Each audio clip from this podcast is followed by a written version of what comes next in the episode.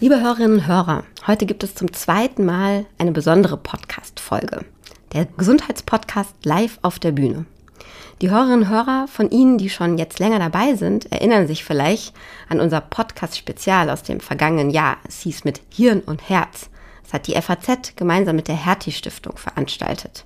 In der Reihe mit Hirn und Herz haben wir uns in sechs Folgen verschiedenen spannenden Bereichen der Hirnforschung gewidmet. Ich durfte in diesen Folgen mit unterschiedlichen Experten aus dem Hertie Network of Excellence in Clinical Neuroscience sprechen. Mit dem Programm hat die Hertie Stiftung ein Netzwerk zur nachhaltigen Förderung der besten deutschen Standorte auf dem Gebiet der klinischen Neurowissenschaften gegründet. Ja, und weil viele ganz begeistert waren von dieser Reise durch das Hirn sozusagen in sechs Folgen, gab es hier in Frankfurt jetzt vor kurzem zwei Live-Veranstaltungen im Literaturhaus. Die beiden Gespräche fanden wir so interessant, dass wir sie Ihnen, liebe Podcast-Hörerinnen und Hörer, nicht vorenthalten wollen. Vor zwei Wochen haben Sie an dieser Stelle die Folge mit Herrn Professor Wolfgang Wieck aus Heidelberg über das Thema Hirntumore gehört. Und heute hören Sie mein Live-Gespräch mit Frau Professorin Anja Schneider über Alterspsychiatrie und Demenz. Frau Professorin Schneider ist Direktorin der Klinik für neurodegenerative Erkrankungen und Gerontopsychiatrie am Universitätsklinikum in Bonn. Ich wünsche Ihnen ganz viel Spaß beim Zuhören dieses Live-Podcasts. Als ich mich angefangen habe, diesem Thema zu, zu widmen, Sie haben es eben auch schon gesagt, es ist ein ambivalentes Thema mit dem Altern, bin ich ähm, auf ein Gedicht von Johann Wolfgang von Goethe gestoßen. Und wie kann man so einen Abend im Frankfurter Literaturhaus besser beginnen als mit einem solchen Gedicht? Ähm, und das heißt auch das Alter. Das Alter ist ein höflich Mann. Einmal übers anderes klopft er an. Aber nun sagt niemand herein. Und vor der Tür will er nicht sein. Da klingt er auf, tritt ein so schnell. Und nun heißt's, er sei ein grober Gesell. Warum hat mich das direkt angesprochen bei der Vorbereitung? Weil ich glaube, es ähm, zeigt auf eine ganz spannende Weise unser Verhältnis zum Altern. Wir wissen alle, wir müssen älter werden. Das passiert eigentlich jeden Tag und das Alter kann oder bringt meist ein paar Gebrechen und Veränderungen mit, aber so richtig will man eigentlich nicht wahrhaben, dass es einen selbst auch betrifft. Im Gegensatz zu Goethe haben wir den großen Vorteil, dass wir heute eine moderne Medizin haben und ganz, ganz viel Wissen über das Alter, was uns ähm, mit ein bisschen Glück hilft, einigermaßen gesund ähm, ein hohes Lebensalter zu erreichen. Aber es gibt eben auch die andere Sache, die wir nicht ausblenden können. Und man denkt bei äh, Gebrechen im Alter ganz oft, äh, oder mir geht es erstmal so an, nicht mehr so gut hören, nicht mehr so gut sehen, vielleicht ein bisschen schrumpfen oder nicht mehr so hoch springen können. Aber es gibt auch die seelischen Belastungen, die heute im Mittelpunkt stehen sollen. Ganz speziell die Erkrankung Demenz, aber eben auch die Alterspsychiatrie. Was ist das eigentlich? Und ähm, meine Gesprächspartnerin, Professorin Anja Schneider, wurde eben schon ausführlich vorgestellt. Ich freue mich sehr, dass Sie aus Bonn heute hierher gekommen sind. Wir haben uns schon unterhalten. Die Bahn war pünktlich und schnell, äh, so dass wir jetzt hier einen schönen Abend verbringen können. Ich möchte eigentlich genau mit dieser Frage äh, starten, weil auch die habe ich mir gestellt, als ich das Thema gesehen habe. Alterspsychiatrie. Also wir kennen die Kindermedizin in der Medizin, wir kennen noch die Geriatrie aus, der, aus dem internistischen Bereich, aber wir kennen jetzt keine Altersdermatologie oder Altersorthopädie, könnte ja auch naheliegen. Warum gibt es die Alterspsychiatrie? Warum brauchen wir genau das? Gut, in der Alterspsychiatrie ist es eben so, dass ähm, natürlich all die psychiatrischen Erkrankungen der gesamten Lebensspanne behandelt werden. Die, die hören ja nicht auf, nur weil man älter wird. Aber es ist halt schon so, dass bei älteren Patienten die Erkrankungen sich nochmal ein bisschen ändern. Zum Beispiel jemand mit einer affektiven Erkrankung, mit einer Depression. Wenn der jung ist, dann hat er ganz andere Ressourcen. Wenn man alt ist, Sie haben das vorher angesprochen, dann kann man nicht mehr so gut springen, nicht mehr so gut hören. Ähm, Dadurch werden auch die sozialen Kontakte weniger. Ich kann nicht mehr irgendwo hingelangen. Ich kann nicht irgendwie angenehme Tätigkeiten aufnehmen. Ich treffe vielleicht auch Freunde nicht mehr, die versterben oder sind auch gebrechlich. Das ähm, ist natürlich eine ganz andere ähm, Voraussetzung, um wieder gesund zu werden, als wenn man jetzt irgendwie Anfang 20 ist und, und Familie hat. Das ist das eine. Also es ist ein anderes ähm, ein anderes, Sozi also anderes soziales Umfeld und andere Ressourcen, die man irgendwie auch mitbringt.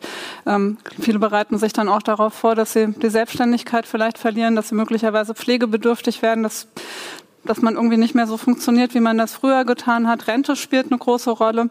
Hm, dann bricht der Beruf weg, damit auch soziale Kontakte. Da, da, muss man auch psychotherapeutisch natürlich anders mitarbeiten. Und das Zweite ist, ähm, Sie hatten ja schon die Geriatrie angesprochen. Da ähm, geht es ja im Prinzip auch um internistische und neurologische ähm, Erkrankungen, ähm, die aber im Alter anders behandelt werden, unter anderem weil ähm, Medikamente irgendwie anders dosiert werden oder weil die Patienten viele verschiedene Medikamente bekommen, die unterschiedliche Nebenwirkungen machen. Ähm, die Medikamente werden auch anders verstoffwechselt, vielleicht weil die Nierenfunktion eingeschränkt ist oder die Leber nicht mehr so mitmacht. Da muss man anders eindosieren, ähm, muss vielleicht auch eine andere Enddosis wählen oder überhaupt ganz andere Medikamente. Viele haben vielleicht eine Parkinson-Erkrankung, dann darf ich bestimmte Medikamente nicht geben, die ich sonst irgendwie gebe, wenn jemand psychotische Symptome hat. Und ähm, wir haben ja eine ähm, immer älter werdende Gesellschaft und deswegen gibt es natürlich auch Spezialisierungen darauf, weil die Alterspsychiatrie natürlich einen wichtigen Raum einnimmt in der gesamten Psychiatrie. Aber es ist ein relativ junges Fach, oder? Also es gibt noch nicht ganz so viele Alterspsychiatrien in Deutschland. Sie sind eine der führenden. Sehen Sie da einen wachsenden Markt oder bekommen Sie mit, dass viele Psychiatrien eben sagen, sie setzen genau diese ähm, Stationen jetzt auch ein? Also ich würde mal sagen, jedes große psychiatrische Haus hat natürlich alterspsychiatrische Abteilungen. Ähm, wir sind allerdings in der Tat die einzige universitäre, ganz selbstständige eigene Klinik für Alterspsychiatrie. Im Moment auch noch ähm, interdisziplinär mit einem neurologischen Kontrapart, weil natürlich eins von unseren Schwerpunkten ähm, sind, sind natürlich auch Demenzerkrankungen. Und äh, die kann man natürlich sehr schön von der neurologischen und auch der psychiatrischen Seite aus bespielen. Und ähm, ich hatte vorher schon den Parkinson angesprochen. Da gibt es ja häufig auch so Medikamentennebenwirkungen, dass man psychotische Symptome bekommen kann oder es gibt, gibt eine Erkrankung, wo man halluziniert.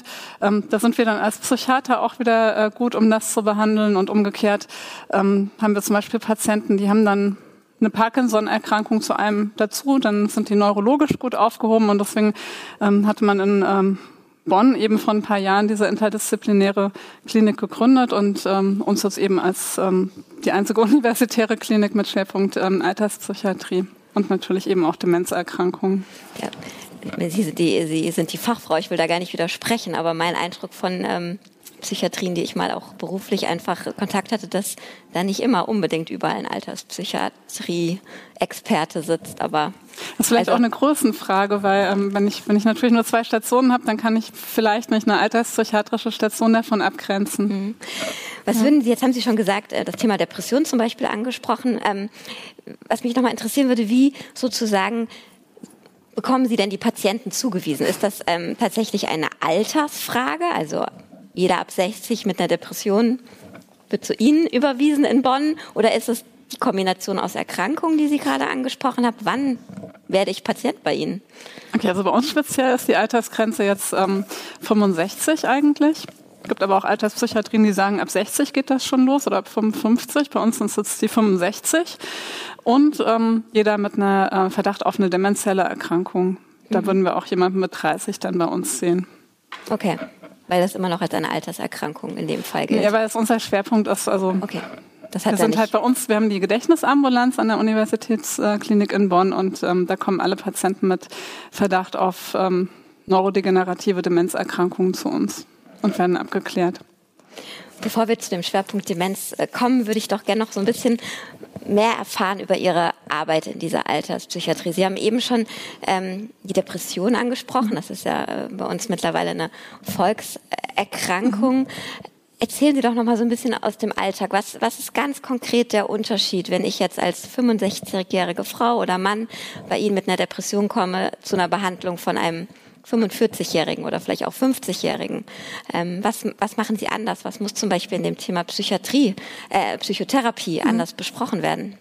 Das sind ja schon mal ganz andere. Also einmal ist es ja so, bei uns sind ja die Patienten zusammen, die machen ja auch zusammen Gruppen. Es gibt ja Gruppentherapie bei Depressionen und, und da bietet sich das eigentlich an, wenn die Leute aus einer ähm, ähnlichen Lebenssituation kommen. Was ich vorher meinte, und der 45-Jährige ist in einer ganz anderen Lebenssituation als der 80-Jährige beispielsweise. Und ähm, Patienten sollen ja auch in so einer Gruppentherapie aus ihrem eigenen Erleben schildern. Und ähm, ich glaube, dann profitieren die ja auch von, von ihren eigenen oder unterschiedlichen Erfahrungen mehr, wenn sie in einer ähnlichen Lebenssituation sind. Und Themen, wie ich auch vorher schon sagte, die halt häufig sind, das Haus muss aufgelöst werden, man kann da nicht mehr alleine wohnen, man muss da ausziehen. Das ist ja natürlich ein Riesenschritt. Mhm. Ja, man, es geht vielleicht ins Heim oder man zieht um zu den Kindern. Das ist da auch Altersdepression tatsächlich nochmal eine andere Erkrankung als die Depression? Unterscheiden Sie da? Nee, also die Altersdepression macht sich auch ein bisschen anders bemerkbar häufig. Also die Patienten gehen ja zum Hausarzt in der Regel. Also der Hausarzt wäre ja auch derjenige, der die Depression häufig dann irgendwie erkennen muss und dann zum Facharzt weiterverweist. Und es ist schon so, dass bei den Alterspatienten eher so körperliche Beschwerden im Vordergrund stehen. Vielleicht auch gar nicht mal so unbedingt diese Traurigkeit, die man sonst mit der Depression irgendwie als erstes Symptom verbindet, sondern vielfach sind das Patienten, die klagen über Kopfschmerzen, über Rückenschmerzen, über Verdauungsprobleme, über Schwindel. Also das ist schon ein bisschen anders bei den äh, Patienten. Und ähm, häufig ist es dann halt auch so, dass die Depression im Alter übersehen wird oder dass man denkt, das gehört dazu. Es gibt Studien, die sagen, 50 Prozent der Patienten in Altenheimen sind depressiv weiß man gar nicht, wie viele irgendwie behandelt werden. Ne? Also das, das weiß man sehr sicher, dass, dass Depressionen im Alter eben weniger behandelt werden und ganz besonders deutlich ist das bei Psychotherapien. Die werden ab 60 und aufwärts deutlich seltener in Anspruch genommen, über 75 schon fast gar nicht mehr, obwohl wo die wirklich gut helfen. Ähm, und es ist auch schwer, das höre ich immer wieder von den Patienten, schwer einen Psychotherapeuten zu finden, der so alte Patienten auch annimmt. So, das ist der eine Aspekt von anders. Und der andere, ähm, der berührt dann wieder das Thema Demenz. Häufig sind diese depressiven Symptome, die ältere Patienten so zeigen, die können auch mal irgendwie ein Frühsymptom von einer Demenzerkrankung sein. Die sind dann gar nicht so eine ähm, klassische Depression, ähm, wie man sie im jüngeren Alter kennt, sondern wenn jemand so das soziale Interesse verliert, ne, sich sozial zurückzieht, nicht mehr in großen Runden irgendwie mitsprechen möchte, ähm, keinen Antrieb mehr hat, viel schläft den ganzen Tag, Hobbys aufgibt, weil die eigentlich gar nicht mehr funktionieren, weil, weil ähm, der Patient denen gar nicht mehr kognitiv gewachsen ist. Ne? Ähm, das kann dann halt auch mal so eine Depression als äh, Frühsymptom einer sich anbahnenden Demenzerkrankung sein. Und ähm, ja gut, die würden wir natürlich auch anders behandeln. Da würden wir dann auch gucken, äh, steckt da eine Demenz dahinter? Und dann würden wir anfangen, auch die Demenz zu behandeln und ähm, versuchen halt auch diese Depression anzugehen, wobei die häufig dann auch schlechter ansprechen auf die antidepressive Therapie, weil, weil die halt einfach auf dem Boden von degenerierenden Kerngebieten entstehen, die zum Beispiel Serotonin herstellen und dann, dann ist es einfach, dass die, die Nervenzellen nicht mehr funktionieren und das so eine richtige organische Depression ist. Wir haben ja gehört, wir wollen was Praktisches mitnehmen. Das heißt, so das Erste, was ich da raushöre, ist, äh, wenn der Hausarzt eigentlich nichts findet, es aber dem Patienten nicht gut geht, sei es die Eltern, sei es der Partner, mhm. dranbleiben und auch mal an sowas denken, einfach mhm. mal ansprechen. Ja, unbedingt. Ja. ja. Im Moment jetzt ähm, im Zuge der Pandemie oder in der Folge der Pandemie sprechen wir auch ganz viel über Angsterkrankungen, mhm. ähm, oft mit einem Fokus auf den jungen Menschen in mhm. dem Fall. Ähm, auf jeden Fall haben die zugenommen. Wie ist das ähm, mit Angsterkrankungen im Alter? Also jetzt nicht nur auf die Pandemie gesehen allgemein, mhm. aber auch vielleicht fallen auch die jetzt mehr bei Ihnen auf. Ja, das merkt man schon, auch die Depressionen. Ne? Das hat ähm, zugenommen in der, in der Pandemie. Allerdings nicht so stark wie bei den jüngeren Patienten. Also die ähm, Patienten, die besonders unter Angst und Depressionen im Zuge der Pandemie zu leiden hatten, waren eben Jüngere und Frauen. Bei Älteren hat man gemerkt, die bringen eine gewisse Resilienz mit tatsächlich. Möglicherweise dadurch, dass sie schon viele Krisen im Leben gemeistert haben. Das Alter hat ja nicht nur seine negativen Seiten, sondern eben auch ganz viele positive Seiten. Und ähm, da sind wir so ein bisschen geschützt. Und wir haben bei unseren Patienten tatsächlich, unseren Ambulanzpatienten, mal eine Umfrage gemacht. Also das sind dann vor allem Patienten mit Depressionen in der Vorgeschichte oder auch mit Suchterkrankungen oder eben auch Demenz. Und da haben wir herausgefunden, dass ähm, die Patienten viel weniger Ängste haben oder überhaupt keine Ängste bezüglich ihrer eigenen Gesundheit oder der finanziellen Situation, was ja durchaus bei den jüngeren Leuten eine große Rolle gespielt hat. Aber die haben äh, ungleich mehr irgendwie darunter gelitten, dass sie sozial isoliert waren und dass irgendwie so Veranstaltungen, wie wir jetzt hier zusammensitzen, dass sie einfach weggebrochen sind in der Pandemie. Das hat die ähm, tatsächlich irgendwie dazu geführt, dass sie einen höheren ähm, Depressivitätsscore dann auch gezeigt haben. Mhm. Ja. Und äh, Sie haben jetzt Depression und Alter, äh, Angsterkrankungen sehr zusammengenommen. Ja. Das heißt, äh, das tritt dann oft zusammen auf und wird auch ähnlich behandelt. Also die Angsterkrankung an sich von der Panik über eine generalisierte Angsterkrankung tritt gar nicht so häufig im Alter mehr Doch, auf. doch auch, ja. Aber okay. es gibt halt ähm, Angst und Depressionen gemischt mhm. tatsächlich und ähm, gibt ja natürlich auch ähm, generalisierte Angststörungen, sehen wir sehr viel, auch Patienten mit Panikattacken, ja. Aber die ähm, Depression ist tatsächlich bei Weiben häufiger. Okay. Ja, und auch bei weitem häufiger ist eben die Demenz. Das ist mhm. äh, Ihr Fachgebiet ähm, in Bonn. Ähm, Demenz ist ja erstmal so ein Überbegriff. Ja. Also ähm, es gibt ja darunter zahlreiche unterschiedliche Demenzen. Wir wollen jetzt nicht oder haben gar keine Zeit, so weit in die Tiefe einzusteigen. Aber ich würde trotzdem gerne von Ihnen wissen, ähm, was gibt es da für unterschiedliche Formen? Welche mhm. kommen sehr häufig vor? Und vor allem auch, was heißt das für Sie als Alterspsychiaterin in der Behandlung? Müssen Sie überhaupt wissen, welche vorliegt? Mhm.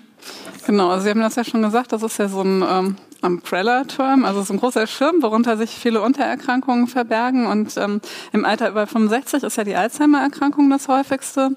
Unter 65 ist Alzheimer genauso häufig wie ähm, die frontotemporale Demenz. Das hat man häufig noch gar nicht gehört. Das ist auch so ein Spektrum von verschiedenen. Fronto temporal. Heißt, Fronto, genau. Tempo. Genau. Ne? Also, also genau. Ähm, der Begriff kommt eigentlich daher, dass ähm, diese Teile des Gehirns hier an der Seite und hier vorne, dass die irgendwie ähm, schrumpfen.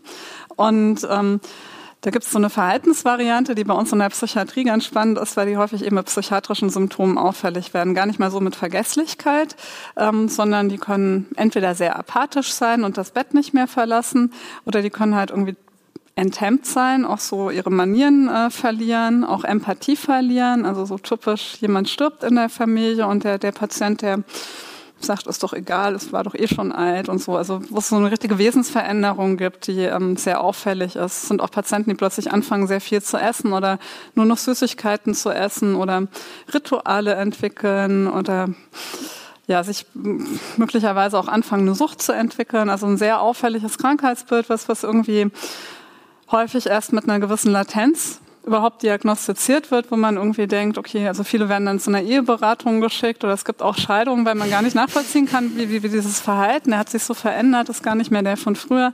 Und das ist natürlich dann auch schon mal eine Entlastung zu wissen, okay, das ist jetzt eine Erkrankung, ist, der Patient kann gar nichts dafür und ähm, hat ja natürlich auch eine prognostische Bedeutung. Da weiß man, was da im Verlauf der Erkrankung noch auf einen zukommt. Also das ist die frontotemporale Demenz, da sind wir auch nochmal, das ist auch nochmal so ein Schwerpunkt von uns. Ähm, das ist eine seltene Erkrankung. Genau, und ähm, dann eben im Alter häufig sind diese vaskulären Demenzen, also vaskulär ist bedingt dann durch, durch Blutungsstörungen im Gehirn, so wie man halt am Herzen dann einen Herzinfarkt bekommen kann, kann man so kleine Mini-Schlaganfälle im Kopf bekommen. Und ähm, das führt dann ja halt auch zu einer Demenz. Und häufig kommt die halt zusammen mit, mit Alzheimer vor. Das sind dann die Mischdemenzen. Und dann gibt's noch mal diesen Block von Demenzerkrankungen mit Parkinson-Symptomen. Man kann halt im Verlauf von einer Parkinson-Erkrankung auch eine Parkinson-Demenz bekommen, wenn das ein langjähriger Verlauf ist. Muss nicht, aber er kann. Und dann gibt's noch mal so ein bisschen das Umgekehrte. Da geht, ähm, gehen kognitive Veränderungen und Halluzinationen irgendwie voraus. Und später kommt so ein Parkinson-Symptom dazu. Das ist die Lewy-Körperchen-Demenz. Und ähm, weil die eben mit Halluzinationen und Vergesslichkeit auffallen, landen die auch erstmal häufig in der, in der Alterspsychiatrie. Genau, das sind, das sind so die häufigsten Demenzerkrankungen. Und dann gibt es natürlich noch seltene Formen von Demenzen. Mhm. Ähm, wie oft ist das? Also wenn man Ihnen jetzt zuhört, hat man den Eindruck, dass eben sehr viele psychiatrische Symptome bei älteren Menschen am Ende auf eine Demenz hinweisen können. Sie haben es eben wieder gesagt. Wie oft ist das, dass jemand mit was ganz anderem kommt und am Ende ist es die Demenz bei Ihnen? Ist das es ist schwer zu sagen, weil es natürlich einen Unterschied macht, ob jemand irgendwie stationär aufgenommen mhm. wird oder ob der, ob der irgendwie ambulant schon in die Gedächtnisambulanz kommt. Da gibt es ja so eine, auch eine gewisse Zuweisungsbias dann. Also okay. Okay, die sind, ja, verstehe ich. Häufig sind psychiatrische Symptome ja halt auch im weiteren Krankheitsverlauf. Ne? Jemand, der mit einer Alzheimer-Demenz ähm, anfängt, wird ja im weiteren Krankheitsverlauf, kennen Sie wahrscheinlich alle, gibt das Schlafstörungen, da wird die Nacht zum Tag gemacht. Das würden wir auch als psychiatrisches Symptom sehen. Oder die Patienten denken, sie werden beklaut. Ja? Das sind ja auch so ähm, psychiatrische Symptome, die wir sehr gut behandeln können, die manchmal im Krankheitsverlauf auftreten. Oder die Patienten sind ganz unruhig, die laufen die ganze Zeit hin und her. Ne, mhm. Die wissen gar nicht irgendwie, können damit gar nicht aufhören, können nicht still sitzen bleiben. Ist auch so eine Phase von ähm, Alzheimer-Erkrankung, die man eben auch psychiatrisch gut behandeln kann. Ja. Bevor wir zur Therapie kommen und was es da Neues gibt, noch äh, die Frage, die, glaube ich, jeden ähm, umtreibt. Ähm, eigentlich ist jede Erkrankung was, vor was man Angst hat, aber dement zu werden, ist schon was, was viele Menschen umtreibt. Ähm, was weiß man mittlerweile ähm, über die Ursachen? Jetzt haben wir gerade gehört, es gibt unterschiedliche Demenzformen, mhm. also zum Beispiel die Durchblutungsstörungen, aber genau, was, was weiß man über die Ursachen und was weiß man vor allem auch, was man tun kann, um es zu verhindern, zu verzögern, zu vermindern, ähm, präventiv? Mhm. Was, was weiß man da aus der Wissenschaft mittlerweile? Also die Ursachen, also man diagnostiziert das ja, wenn man so zwei Eiweiße hat, die verklumpen beim Alzheimer. Ne? Das ist einmal ein Eiweiß, das nennt sich Tau. Das ist wichtig dafür, dass das äh, Zellskelett aufrechterhalten wird, dass die Zelle nicht so in sich zusammensackt, sondern dass es eine schöne Nervenzelle ist mit einem Fortsatz. Ähm, aber das kann halt verklumpen in der Zelle. Und ähm, das zweite Eiweiß, was verklumpt, ist ähm, ein Peptid, das heißt Amyloid Beta. Das verklumpt außerhalb der Zelle. Das sind diese Plaques. Und ähm, wenn man das hat, dann ähm, entwickelt man halt sehr häufig dann eben eine Alzheimer-Demenz. Das ist also quasi beweisend dafür. Und ähm, das andere Herangehensweise an die Frage nach der Ursache ist, ja klar, es, es gibt sehr selten mal so Familien, wo das quasi in 50 Prozent der Fälle runtervererbt wird. Die sind sehr selten, also wirklich selten. Ähm, dann gibt es natürlich andere genetische Faktoren. Dann ist das nicht nur ein Gen, sondern es ist so ähnlich wie beim Diabetes. Man ähm, kann halt eine unterschiedliche Kombination von, von Genen haben, die erhöhen etwas das Risiko, dass man eben Alzheimer bekommt. Aber das heißt nicht irgendwie, wenn ich die habe, dass ich den auch tatsächlich bekomme. Habe ich halt ein erhöhtes Risiko. So, das sind das die genetischen Faktoren. Und dann gibt es nochmal Faktoren, die sind das, glaube ich, interessant, wenn wir über Therapie sprechen, weil das sind modifizierbare Risikofaktoren. Also solche, wo ich aktiv was ähm, dafür tun kann, dass ich später nicht an einer Demenz erkranke. Und das finde ich auch immer wichtig. Das bedeutet nicht, wenn man das alles richtig macht mit diesen Risikofaktoren, dass man dann auch keine Demenz bekommt oder dass jemand, der eine Demenz bekommt, einfach ungesund gelebt hat. Ne? Also kennen wir ja ganz viele Beispiele von jemandem, ähm, der sportlich war und gebildet war und keinen Bluthochdruck hatte und, und eben trotzdem eine Demenzerkrankung bekommt. Und das, das sind halt, das ist einfach auch nur ein Teil, ein Teil des Risikos. Aber ähm, man sagt halt so 30 bis 40 Prozent kann man das Risiko senken, indem man diese modifizierbaren Risikofaktoren angeht. Und ähm, der erste Risikofaktor, der ist schon irgendwie während der Schulbildung. Also man weiß, wenn man eine hohe Schulbildung hat oder eine höhere Schulbildung oder mehr Bildungsjahre, hat man ähm, geringeres Risiko, eine Demenz zu bekommen. Und im mittleren Lebensalter sind das so Dinge wie äh, Schwerhörigkeit. Tatsächlich hat man identifiziert, so in epidemiologischen Studien, ähm, Personen, die schwerhörig sind, haben ein höheres Risiko. Das heißt, dann sollte man sich mit Hörgeräten versorgen lassen, kann man das quasi ähm, wieder reduzieren. Dann ist es sportliche Aktivität, es ist zu viel Alkoholgenuss, ähm, es ist irgendwie Übergewicht, ähm, es ist irgendwie ein erhöhter ähm, Bluthochdruck, ähm, Diabetes ist ein Risikofaktor, den kann man ja gut einstellen. Ne? Man kann ja kann man Diabetes ähm, medikamentös einstellen oder ähm, mit einer entsprechenden Diät. Also das sind so die Dinge, wo man dann selber auch ähm, was tun kann. Sag ich mal, sind die letzten Dinge ja nicht ganz überraschend. Die helfen auch bei vielen anderen Dingen äh, ja. ganz gut alt zu werden.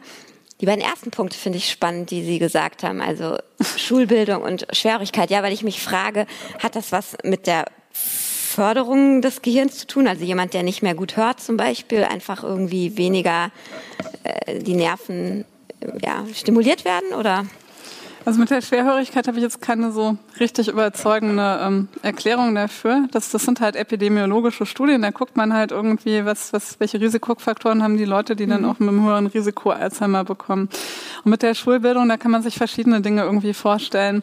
Äh, man konnte sich vorstellen, dass wenn man eine hohe Schulbildung hat, das Gehirn einfach ähm, schon mal sehr viele Verschaltungen und Netzwerke ausgebaut hat. Ähm, das andere ist halt aber auch, wenn ich dann eine Demenz bekomme, dann wird die vielleicht gar nicht offenkundig. Also wenn ich die Demenz bekomme, heißt heißt, ich habe ähm, diese Pathologie im Gehirn, Nervenzellen geben die Funktion auf, aber ich kann das vielleicht kompensieren, einfach weil ich ein ähm, plastisches Hirn habe oder vielleicht mit einer hohen Schulbildung habe ich vielleicht auch einen anspruchsvollen Beruf, in dem ich geistig aktiv bleiben muss ähm, oder viele soziale Kontakte habe. Und ähm, dann kann man es vielleicht länger kompensieren. Das nennt man die kognitive Reserve. Mhm. Kann man vielleicht eine Erkrankung länger kompensieren und wird nicht irgendwie als dement erkannt. Genau, als dement erkannt. Also Sie, Sie zögern? Naja, ich, tatsächlich ist es ja so, das ist ja eine Erkrankung, die wir alle sehr häufig bekommen, die Demenz, je älter wir werden. Ne? Und, und wenn man, wenn man den Beginn der Erkrankung hinten rausschieben kann, dann ähm, erleben ihn ja auch einige nicht mehr. Ne? Wenn man den von 90 Jahren auf irgendwie 98 rausschiebt, dann, dann erlebt man den Beginn der eigenen Demenz unter Umständen nicht mehr. Und deswegen ist das mit dem Rausschieben nach hinten irgendwie ähm, eigentlich eine ganz gute Strategie und, und ähm, deswegen ist es ja auch mit diesen ähm, modifizierbaren Risikofaktoren so. Ja ich meine, 30 bis 40 Prozent ist nicht wirklich, also ist schon auch ein ordentlicher Faktor. Ja. Also das heißt, das Kreuzworträtsel.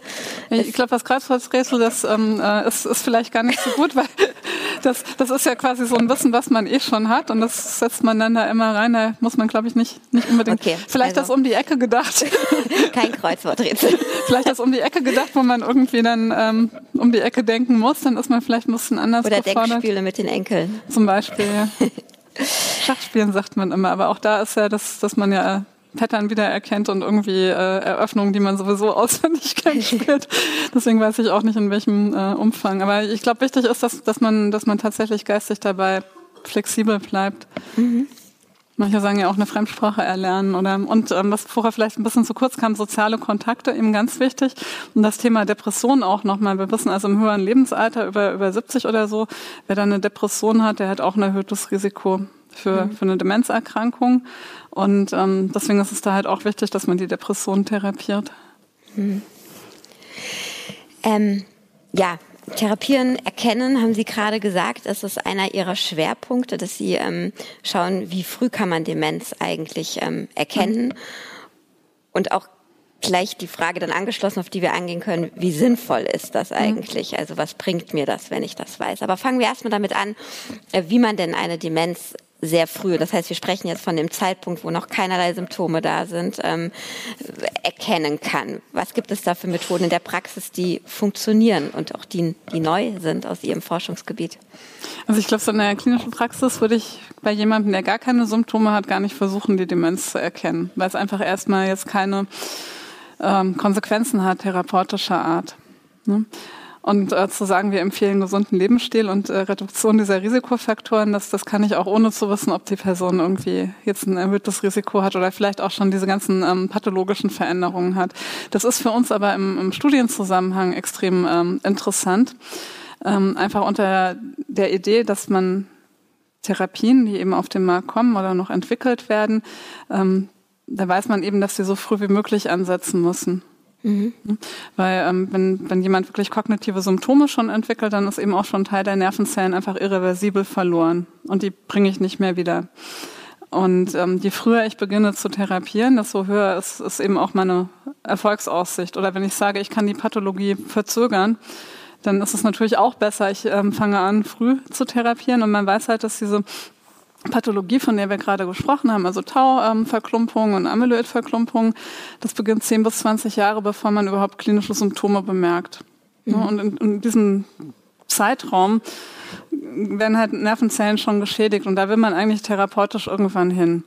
Und im Moment haben wir keine guten Marker, um jemanden, der 40 ist und komplett asymptomatisch, ähm, mit, mit hinreichender Sicherheit zu sagen, der wird aber ganz sicher eine Demenz ähm, entwickeln. Ähm, da würde man jetzt auch noch keine Therapiestudie machen, wo man die aber macht, ist in den ähm, späteren Stadien, wo es schon leichte Gedächtnisauffälligkeiten gibt ähm, und wo man eben nachweisen kann, dass es diese ähm, Eiweißverklumpungen gibt. Und ähm, sind ja in den USA sind ja jetzt auch schon Substanzen zugelassen worden und ähm, da ist die Zulassung auch schon für diese frühen Stadien. Das genau, milde kognitive da, da Defizit. Kommen, und deswegen ist es wichtig, dass wir diese Stadien erkennen und möglichst auch noch frühere. Ähm, einfach immer mit dem Hintergedanken, da, da möchte ich irgendwann mit der Therapie hin und dann brauche ich einen Marker, mit dem ich diese Leute im Grunde genommen, wenn man keine Symptome hat, dann muss man ja ein Massenscreening machen. Und dann brauche ich einen Marker, der irgendwie nicht invasiv ist. Also ich kann nicht jeden irgendwie das Nervenwasser abziehen. Ne, Im Nervenwasser könnte ich das jetzt nachweisen, aber das kann ich ja nicht machen. Das ähm, macht ja keiner mit. Ähm, idealerweise ist das irgendwie eine Blutentnahme oder ähm, irgendwie eine andere nicht invasive Geschichte, also digitale Biomarker ähm, hatten wir uns im Vorfeld genau, schon mal unterhalten. Da, da wissen wir gar nicht, was nach, Biomar nach welchen Biomarkern oder Markern suchen Sie da? Ähm. Ja, Marker halt, die irgendwie ähm, anzeigen, dass ähm, das Tau und das Amyloid Beta ähm, mhm. quasi verändert sind, dass die Klumpen und ähm, dass Nervenzellen eben absterben oder irgendwie geschädigt sind. Und da gibt es jetzt halt schon Biomarker, die man im Blut nachweisen kann. Ähm, die sind allerdings das noch so ein bisschen in der, in der Etablierung. Ne, also man kann das irgendwie so im Gruppenvergleich, ähm, eine Gruppe von Alzheimer-Patienten oder sehr frühes Stadium von Alzheimer gegen Gesunde kann man sehr gut abtrennen. Wenn ich jetzt die einzelne Person irgendwie habe, zum Beispiel Sie, dann, dann kann ich anhand Ihres Blutes nicht so genau sagen, wie Ihr individuelles Risiko, wie gut das das jetzt im Einzelfall vorhersagt. Also da ist noch ein bisschen, bisschen was zu tun, was diese Blutbiomarker an, anbelangt. Aber die sind so interessant, weil, weil das einfach irgendwie ein Marker ist, ähm, gibt man zum Hausarzt und lässt sich Blut abnehmen und dann äh, weiß man, okay, das Risiko ist erhöht und würde halt in eine Gedächtnisambulanz gehen, würde sich dann nur irgendwie dieser Nervenwasseruntersuchung unterziehen oder vielleicht bräuchte man die irgendwann auch gar nicht mehr und konnte dann eben sehr frühzeitig irgendwie mit Therapie starten. Deswegen sind diese Biomarker interessant und deswegen gucken wir uns die halt auch in den Gesunden an, dann aber nur im Rahmen von Studien. Und die werden dann diese ähm, Gesunden weiterverfolgt über die kommenden Jahre. Guckt man, wer entwickelt dann später dann doch Gedächtnisdefizite und korreliert das mit irgendwelchen Veränderungen im Blut. Mein Name ist Dr. Tilman Rümenapf, niedergelassener Kinder- und Jugendarzt hier im Ennepe-Ruhr-Kreis. Die Einführung der Telematik sehe ich durchaus als Chance, aber aktuell fällt das System oft aus und es gibt viel zu wenig technischen Support. Dafür geht eine Menge Zeit drauf, in der ich die Kinder nicht genügend betreuen kann. Das muss sich ändern. Die besondere Nähe der niedergelassenen Haus- und Fachärzte ist in Gefahr. Was die Gesundheitspolitik jetzt dringend ändern muss, erfahren Sie auf rettetdiepraxen.de. Das haben wir auf der einen Seite das Blut, jetzt haben Sie eben auch schon das Wort digitale Biomarker in, in, in den Mund genommen. Erklären ja. Sie mal kurz, da sind Sie ja auch dran. Was ist das? Das ist ja noch weniger invasiv als Blutabnehmen. Ja, wenn es um Datenschutzfragen vielleicht doch. Also da gibt es halt auch unterschiedliche, ähm, also man unterscheidet aktive und passive Marker. Ein aktiver wäre zum Beispiel, wenn ich auf einem Tablet einen Gedächtnistest mache. So. Und ähm, dafür muss ich jetzt vielleicht nicht irgendwie ein Studienzentrum oder ich brauche nicht irgendwie einen Neuropsychologen, der den Test mit mir macht, sondern ähm, die, die MFA in der Hausarztpraxis setzt mir ein Tablet vor und das Tablet spricht mit mir, also ähm, diese, diese App auf dem Tablet und macht mit mir einen Gedächtnistest, wertet das dann automatisch aus und dann kommt dann ähm, Ergebnis raus und da basierend auf diesem Ergebnis kann man, kann man jetzt sagen, irgendwie das ist ein bisschen auffällig, das braucht eine weitere Abklärung. So, das wäre jetzt ein aktiver digitaler Biomarker. Und interessant ist das natürlich auch wieder für klinische Studien, wenn ich ein neues Medikament erprobe. Ähm, dann würde das dem Studienpatienten zum Beispiel ähm, Besuche im Studienzentrum sparen. Und man konnte das auch häufiger, also manchmal ist man ja in einer schlechten Tagesform, dann war man gerade beim Arzt, ist einmal ein Test gemacht worden, der fällt komisch aus. Ähm, wenn man so einen digitalen Marker hat, wo man nicht immer zum selber kommen muss und was, was keinen hohen Personalaufwand hat, dann kann man das natürlich auch häufiger mal zu Hause machen und da hat dann vielleicht ein bisschen verlässlicheres Bild darüber, was wirklich los ist. Ähm, dann gibt's die passiven Marker, ähm, Bio, ähm, digitalen Darf Biomarker. Ich noch mal einhaken? Interessiert mich, was wäre denn ein digitaler Biomarker? Ich brauche besonders lange für die Frage. Ich ähm, vertippe mich ständig, ähm, ich gehe in die falsche Richtung oder? Ja, das also die aktiven, das sind ja häufig, also diese Kognitionstests sind dann häufig Tests, die man sonst auch irgendwie im klinischen, also okay. in der Routine anwenden würde, die werden dann halt einfach nur so modifiziert und nochmal geprüft, ob die digital auch funktionieren. So, das sind okay. dann so klassische Gedächtnistests oder irgendwie Zahlenverbindungstests oder sowas. Also es hat nichts sozusagen mit dem Umgang mit dem Digitalen zu tun, sondern es ist der Test, den Der wird digital ähm, okay. quasi geliefert. Okay. Genau. Und ähm, es gibt aber die passiven äh, digitalen Biomarker, und die sind dann vielleicht auch schon mal ähm, ein bisschen interessanter. Das sind gerade bei neurologischen Erkrankungen, ähm, liegen die natürlich auf der Hand. Wenn ich einen Parkinson habe und, und deswegen eine Gang... Äh, Bildstörung habe, dann, dann kann ich natürlich, das kennt man ja vom eigenen Smartphone, da ähm, wird, wird Gang erfasst, wird vielleicht auch erfasst, wie aktiv man ist, die Schrittlänge, ähm, asymmetrischer Gang, das, das machen die äh, Smartphones ja auch schon heute. Ähm, daran kann ich irgendwie motorische Veränderungen und vielleicht auch das Ansprechen auf eine Therapie halt irgendwie angucken. Ähm, oder ich konnte jetzt bei einem Patienten, wir haben vorher über Depressionspatienten gesprochen, die haben, haben wenig soziale Kontakte, wenn die aktiv ähm, äh, depressiv sind und äh, bewegen sich vielleicht weniger. Dann konnte ich gucken, irgendwie ähm, die Schrittzahl ähm, am Tag, ähm, wie weit haben die sich von zu Hause irgendwie entfernt und wie stark nutzen die zum Beispiel soziale Netzwerke. Da würde man ja denken, dass sie dann reduziert sind. Oder ich konnte zum Beispiel ähm, insgesamt, ähm, Sie hatten vorher das Tippen angesprochen. Ich habe einen ähm, Kollegen, der guckt sich an, irgendwie, wie oft vertippen sich tatsächlich die Leute. Ne? Der erfasst das irgendwie und, und wie oft wird korrigiert. Das sind so neue Ideen, die jetzt eben untersucht werden, ob man das eben nutzen kann, um den Krankheitsverlauf zu monitorieren oder vielleicht auch so ein, so ein Frühwarnsymptom ähm, zu haben, mit dem man dann sagt, okay, da muss man jetzt vielleicht doch nochmal nachgucken. Mhm. Ähm, in der Praxis haben Sie mich jetzt gerade korrigiert, ist das alles noch gar nicht so angekommen. Glauben Sie, es kommt irgendwann der Brain-Check äh, beim Hausarzt, wie das Blutdruck messen und Diabetes äh, ja, Parameter oder ist das, ähm, worauf ich hinaus will, ist das denn dann überhaupt am Ende sinnvoll? Denn können wir, je früher wir es wissen, denn überhaupt auch schon was tun? Also ich würde mir das tatsächlich wünschen, dass es den Brain-Check gäbe beim Hausarzt, weil ähm, das wissen wir auch immer schon, ähm, dass die Demenzerkrankungen zu selten überhaupt ähm, erkannt werden. Ähm, häufig auch nicht richtig ausdiagnostiziert werden, was dahinter steckt. Gibt ja auch irgendwie mal behandelbare Ursachen von der Demenz oder solche, die man anders behandelt als den Alzheimer. Ist ja nicht alles irgendwie Alzheimer. Und ähm, es gibt zugelassene Medikamente für Alzheimer. Viele Patienten bekommen das gar nicht. Ähm, es ist für die Angehörigen schwierig, wenn keine Diagnose gestellt wird, wenn auch keine pflegerischen ähm, Leistungen unter Umständen abgerufen. Also da gibt es eine Versorgungslücke. Und ähm, ein Brain-Check beim Hausarzt wäre natürlich toll, wenn es den gäbe. Wir haben also auch so ein Forschungsprojekt laufen, wo wir in Kollaboration mit Hausärzten irgendwie gucken wollen, ob, ob das angenommen wird, wenn man einen Aushang macht in der Praxis, dass das angeboten wird. Und dann wissen wir natürlich auch, die Hausärzte, die sind alle am Limit. Die können sich natürlich nicht selber hinsetzen und, und mit jedem so einen 20-minütigen Gedächtnistest machen. Da kommt dann wieder die Idee mit dem digitalen Test, ne, mit einem Tablet. Ähm, die Sprechstundenhilfe hat dann dieses Tablet und, und geht den Test mit dem Patienten durch.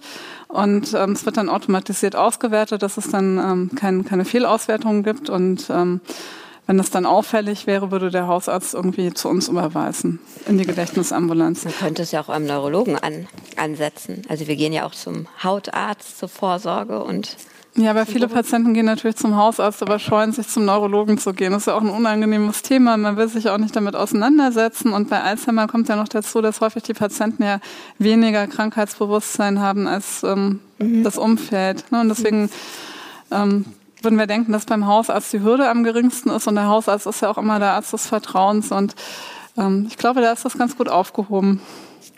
Und ja. ich versuche nochmal rauszukitzeln, kommt das oder ähm, ist das, sind wir so weit weg in der Forschung, dass das eigentlich. Ich würde denken, dass das irgendwann kommt, aber mhm. da äh, ist noch ein bisschen, bisschen. bisschen zu tun. Okay. genau.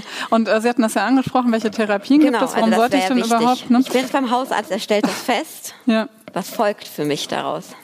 Genau, also würde halt nochmal eine ausführliche Abklärung in einem, ähm, beim, bei einem Facharzt erfolgen, Neurologe oder Psychiater, Gedächtnisambulanz. Und wenn dann eine Diagnose gestellt ist, dann gibt es ja bereits schon äh, seit längerem zugelassene Medikamente, die eben symptomatisch wirken. Also die wirken jetzt nicht gegen diese Eiweißverklumpungen, die ähm, verhindern nicht, dass die neu entstehen. Aber die Nervenzellen, die noch da sind, die werden in ihrer Funktion unterstützt durch diese Medikamente. Also die unterhalten sich ja mit Botenstoffen und die Botenstoffe, ähm, die werden von einer Nervenzelle zur nächsten ähm, quasi transportiert. Und ähm, dann werden die aber auch abgebaut, wenn die die Nervenzelle verlassen haben. Und diese Medikamente, die es halt im Moment zugelassen gibt, die verhindern den Abbau von diesem Botenstoff Acetylcholin und verstärken damit die Funktion von den funktionierenden Nervenzellen. Also die machen gar nichts irgendwie gegen die Krankheitspathologie, aber unterstützen die Nervenzellen, die eben noch heil geblieben sind. Und ähm, da sagt man so Pi mal Daumen, dass, dass das für ein Jahr lang für Stabilität dann auch sorgt. Also ein Jahr. Ein Jahr bleibt die Kognition dadurch irgendwie stabilisiert. Und ähm, das ist natürlich nicht, nicht so viel, wie wir uns das erhoffen würden. Und ähm, ich hatte das vorher schon mal angerissen. In den USA sind ja ähm, zwei Substanzen irgendwie so im beschleunigten Verfahren vorläufig zugelassen worden.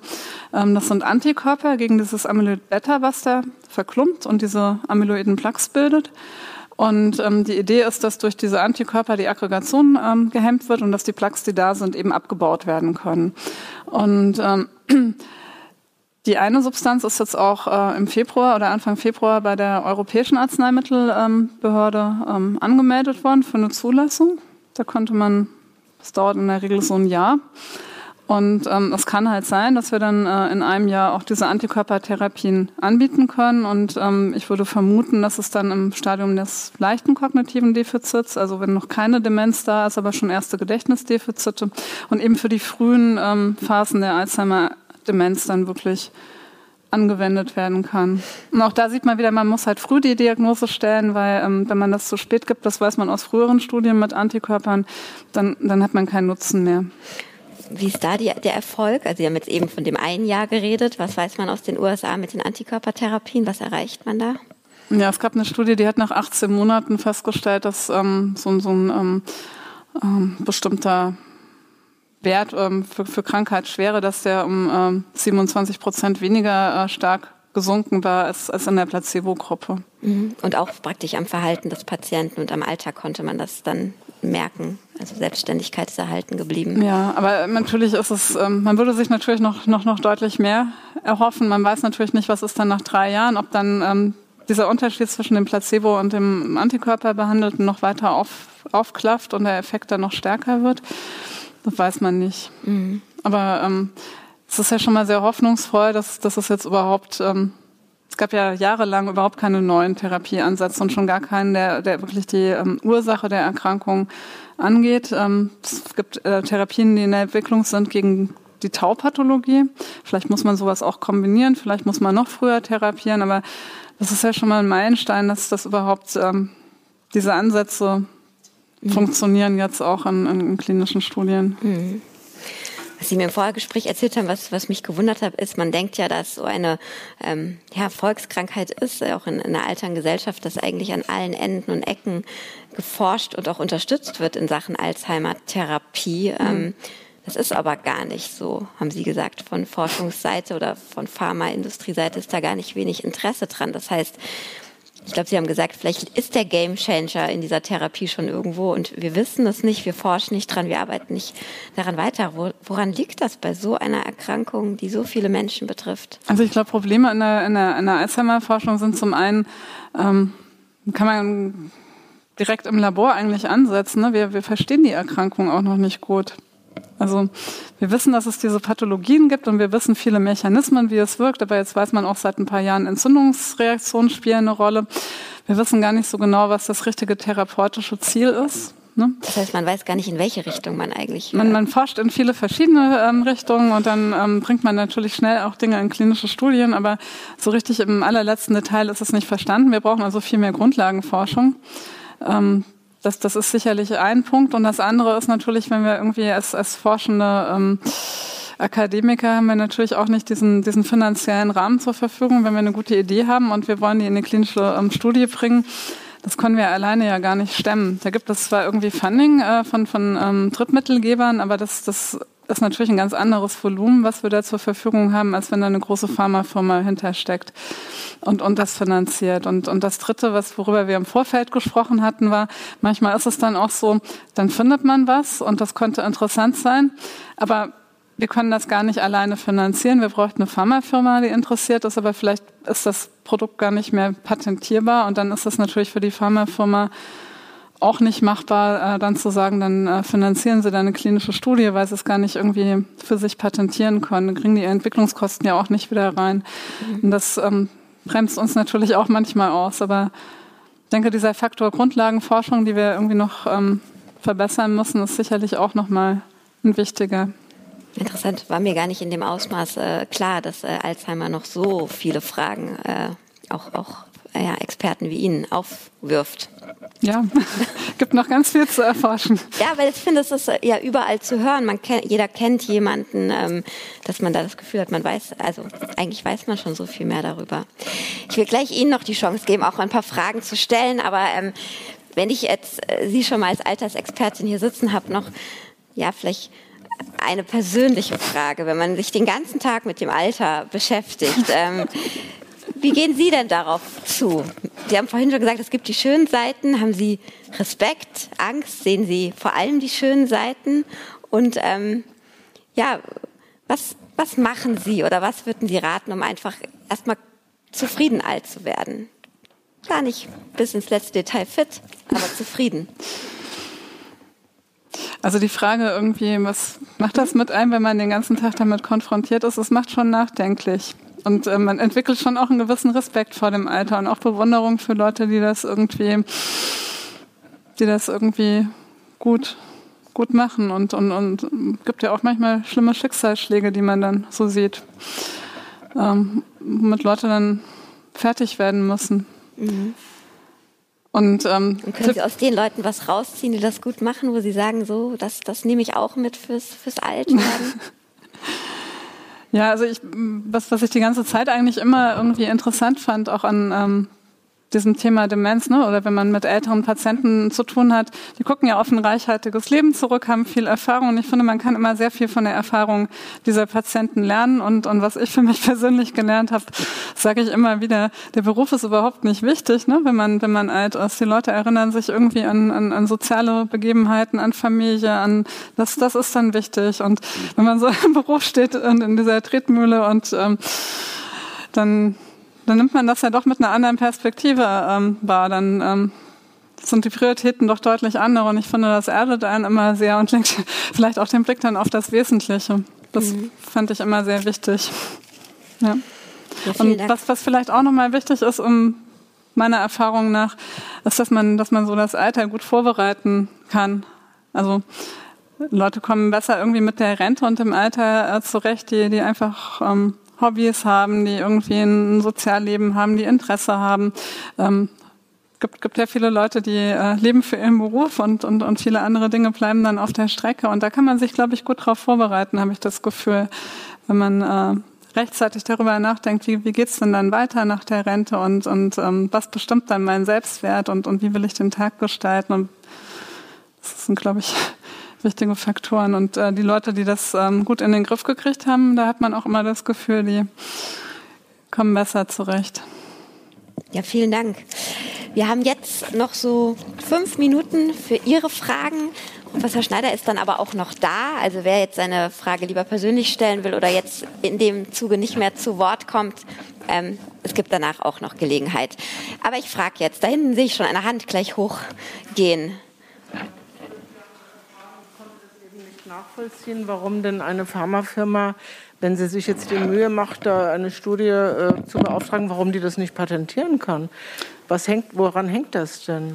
Also die wenn ich vielleicht, darf ich vielleicht die zweite Frage noch dranhängen? Oder? Darf, darf ich zuerst, sonst ja, vergesse gern. ich die erste. Also ich glaube, ich habe mich da schlecht ausgedrückt. Äh, wenn die Pharmafirma, die fängt schon eine Studie, also wenn, wenn ich jetzt mir ähm, im Labor was ausdenke, was, was man toll als Therapie vielleicht verwenden könnte. Und ähm, dann ist das manchmal so, dass das für eine Pharmaindustrie nicht interessant ist, weil, weil man diese Substanz ähm, gar nicht mehr patentieren kann weil für diese Anwendung. Es gibt anderes. schon andere Patente oder ähm, ein Patent, also es ist einfach aus, aus patentrechtlichen Gründen nicht mehr patentierbar. Dann ist das für die Pharmafirma ähm, nicht mehr interessant, weil die muss ja irgendwie durch Verkäufe dieses Medikaments potenziell auch in der Lage sein, die Entwicklungskosten, die die da reinsteckt, auch wieder rauszubekommen. Also ehrlich gesagt verstehe ich es dann immer noch nicht, weil dann äh, brauchen Sie ja auch nicht mehr eine Studie deswegen anzufangen. Ne? Denn dann gibt es ja schon ein Mittel oder es gibt schon Patente und äh, Sie fangen jetzt aber trotzdem nochmal an ähm, zu forschen, ob man das noch verbessern kann oder wie. Und da ist dann für die Pharmafirma keine Aussicht auf also ein Beispiel wäre zum Beispiel äh, Drug Repurposing. Das heißt, man würde ähm, eine Substanz, die schon für eine andere Erkrankung zugelassen ist, die würde man gerne irgendwie testen, ob die beim Alzheimer auch hilfreich ist. Hm, wenn dann eine Firma irgendwie so eine äh, Studie machen würde, aber diese, diese Substanz ist einfach schon auf dem Markt von einer anderen Firma beispielsweise, dann äh, würde die das nicht mehr patentieren können, ne, weil die andere Firma das ja für diese andere Erkrankung herstellt. Und dann würde jeder das in der Apotheke irgendwie einfach kaufen können. Dann ist das für die Firma nicht mehr interessant. Ne? Das, das wäre jetzt ein solches Beispiel. Ja. Ja. Dann hätte ich vielleicht noch eine Frage, wenn ich darf. Ähm, Sie kennen ja bestimmt auch diese Publikationen zu diesen Nonnen, die in irgendeinem mhm. Kloster da lebten und die also durchweg, vielleicht nicht alle, aber überwiegend so ein Alzheimer-Gehirn hatten, aber mhm. null Symptome. Mhm.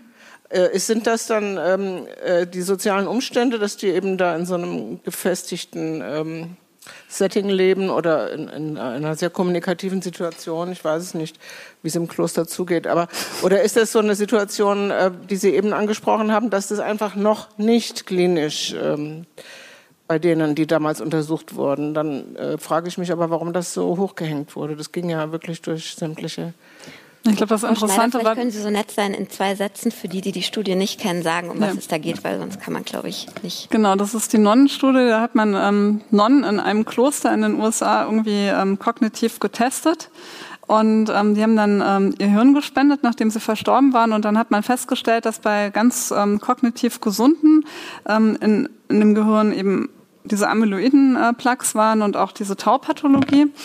Und ähm, Sie haben quasi schon die Antwort selber gegeben.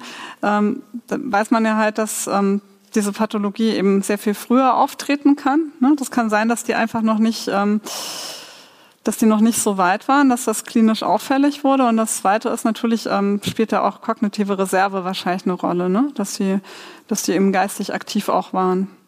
So genau wird man das nicht auseinanderhalten können. Gibt es noch eine? Ja, ja, ja. Vielen Dank. Ich will mal ein bisschen nach vorne schauen. Ich fand das faszinierend, was Sie gerade erzählt haben zu dem Thema des Brainchecks beim Hausarzt mhm. und die Schwierigkeiten geschildert haben. In der Zwischenzeit mal nachgeguckt, es gibt auch kaum Apps bisher. Denn zu, also zumindest keine verwendbaren Apps, sagen wir mhm. mal. Was bräuchten Sie mit Ihrer Klinik in Bonn und Sie persönlich, wenn ich Ihnen die Programmierer stelle, um eine App als Braincheck so nach draußen zu bringen und in die Health App bei Apple und die andere Health App bei Google mit einzubauen, sodass das jeder im Prinzip selber machen kann. Was bräuchten Sie noch?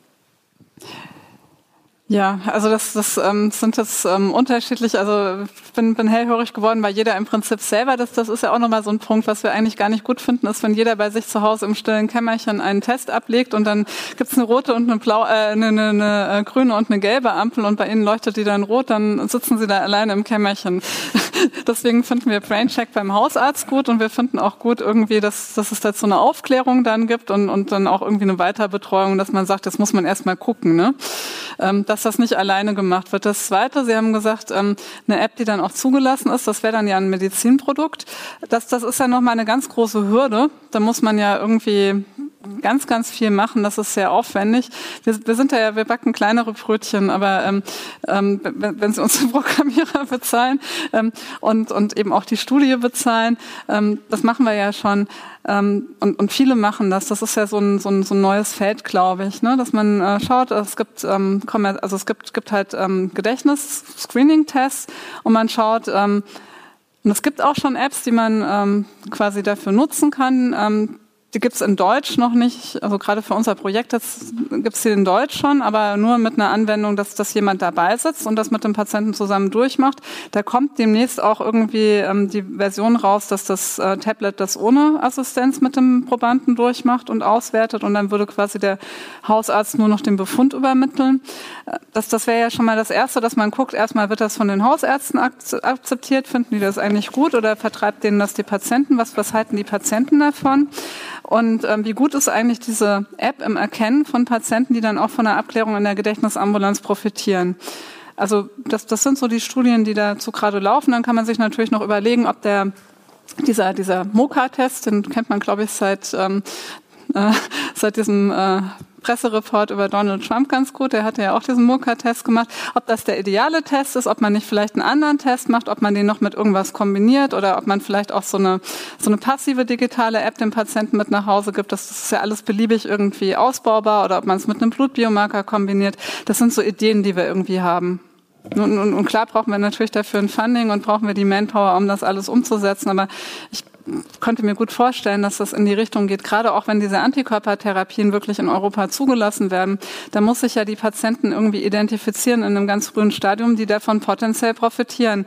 Und da machen sich natürlich auch die Firmen Gedanken, wie sie das irgendwie ausrollen können. Und ähm, eine Firma, die einen Antikörper in der, ähm, in der Pipeline hat, die, die ist da auch an der App-Entwicklung dran. Also da gibt's viel Aktivität im Moment.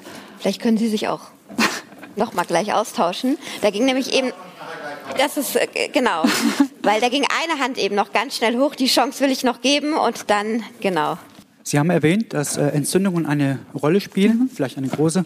Äh, kennen Sie Studien oder haben Sie eigene Erfahrungen damit gemacht, wenn Betroffenen äh, einfach äh, die künstlichen und die leeren Kohlenhydrate weglassen? Ähm, wissen Sie davon, ob dann äh, vielleicht ähm, bessere Umstände eintreten?